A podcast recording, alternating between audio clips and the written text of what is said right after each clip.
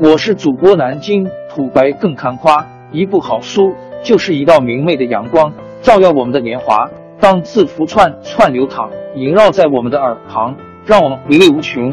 天津上元书院又和你们见面了，欢迎您的收听。听众朋友们，大家好！开讲前先打个小广告，作为主播，你们的关注和打赏是对我努力工作认可的结果。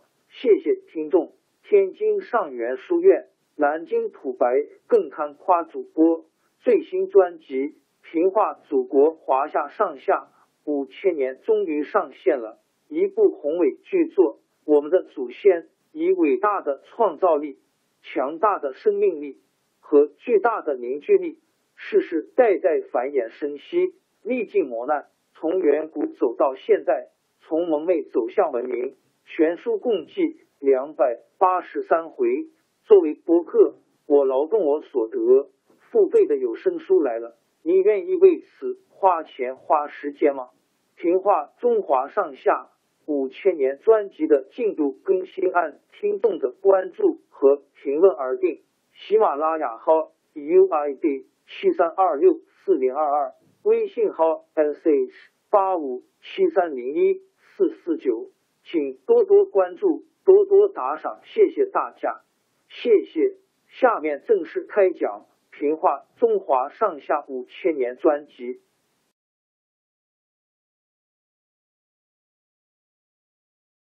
元兵乘胜南下，进逼石临安。四岁的皇帝赵显只是挂个名的。他祖母谢太后和大臣一商量，赶紧下诏书。要各地将领带兵援救朝廷，诏书发到各地，响应的人很少，只有赣州的州官文天祥和颍州（今湖北钟祥）守将张世杰两人立刻起兵。文天祥是我国历史上著名的民族英雄，吉州庐陵（今江西吉安）人。他从小爱读历史上忠臣烈士的传记，立志要向他们学习。二十岁那年，他到临安参加进士考试，在试卷里写了他的救国主张，受到主考官的赏识，中了状元。文天祥在朝廷做了官之后，马上发现贾似道和一批宦官都是些祸国殃民的奸臣。有一回，蒙古军攻打南宋，宦官董宋臣劝宋理宗放弃临安逃跑。文天祥马上上了一道奏章，要求杀掉董宋臣，免得动摇民心。为了这件事，他反被撤了职。后来，他回到临安担任起草诏书的工作，又因为得罪贾似道，在他三十七岁那年，竟被迫退休。一直到了南宋王朝快要灭亡的危急时刻，他才被派到江西去担任赣州的州官。文天祥接到朝廷诏书，立刻招募了三万人马，准备赶到临安去。有人劝他说：“现在援兵长驱直入，您带了这些临时招募起来的人马去抵抗，好比赶着羊群去跟猛虎斗，明摆着要失败，何苦呢？”文天祥泰然回答说：“这个道理我何尝不知道？但是国家养兵多年。”现在临安危急，却没有一兵一卒为国难出力，岂不叫人痛心？我明知道自己力量有限，宁愿以死殉国。但愿天下忠义的人闻风而起，人多势大，国家才有保全的希望。文天祥排除种种阻挠，带兵到了临安。右丞相陈宜中派他到平江（今江苏苏州）防守。这时候，元朝统帅伯颜已经渡过长江，分兵三路进攻临安。其中一路从建康出发，越过平江，直取独松关（今浙江余杭）。陈宜中又命令文天祥退守独松关。文天祥刚离开平江，独松关已经被元军攻破，想再回平江，平江也失守了。文天祥回到临安。跟颍州来的将领张世杰商量，向朝廷建议集中兵力跟援军拼个死战。但是胆小的陈宜中说什么也不同意。伯颜带兵到了离临安只有三十里的高亭山，在今杭州东北。朝廷里一些没有骨气的大臣，包括左丞相刘梦言，都溜走了。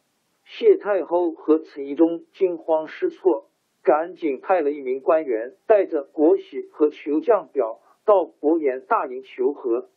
伯颜指定要南宋丞相亲自去谈判。陈一中害怕被扣留，不敢到元营去，逃往南方去了。张世杰不愿投降。气得带兵乘上海船出海，谢太后没办法，只好宣布文天祥接替陈一中做右丞相，要他到伯颜大营去谈判投降。文天祥答应到元营去，但是他心里另有打算。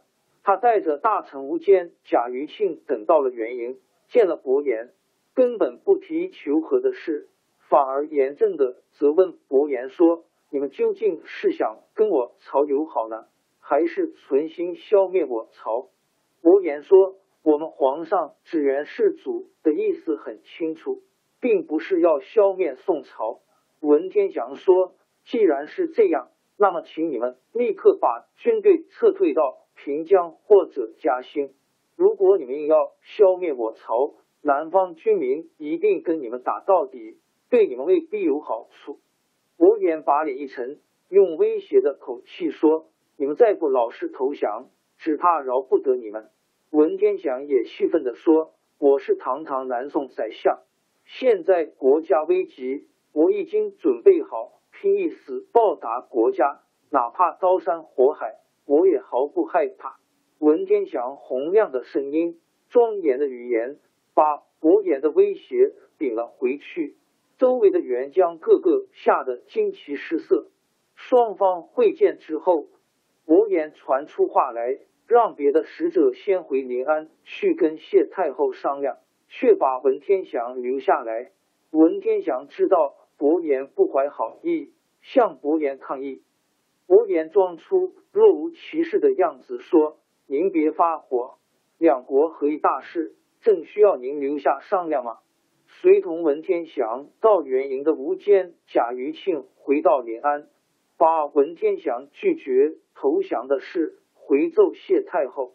谢太后一心投降，改任贾余庆做右丞相，到元营去求降。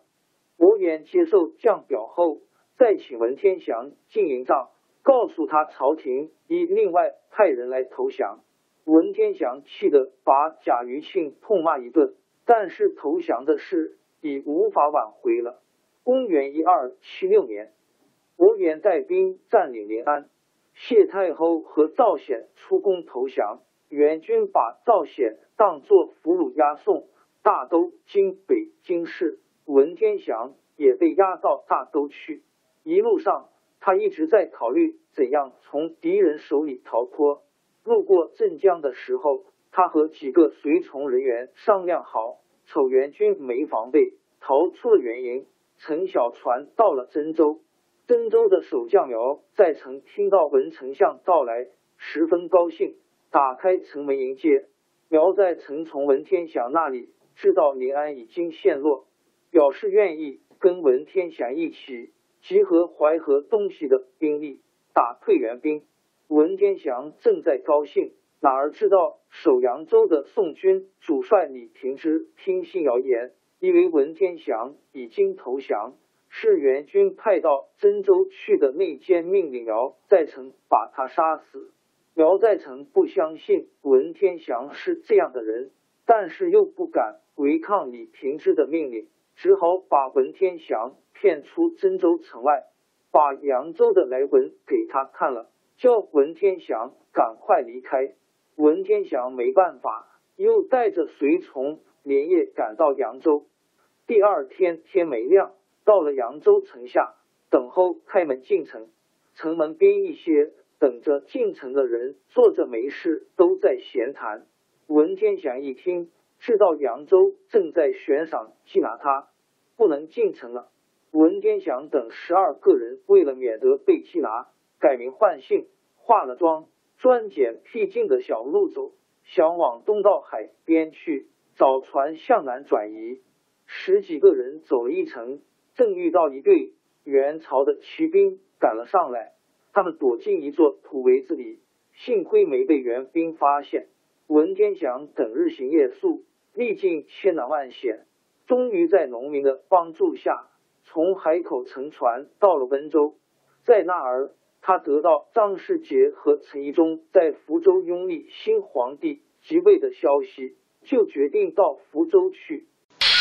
王朝更迭，江山易主，世事山河都会变迁。其实我们无需不辞辛劳去追寻什么永远，活在当下。做每一件自己想做的事，去每一座和自己有缘的城市，看每一道动人心肠的风景，珍惜每一个擦肩的路人。纵算经历颠沛，尝尽苦楚，也无怨悔。感谢您的收听，朋友们，让我们下期再见。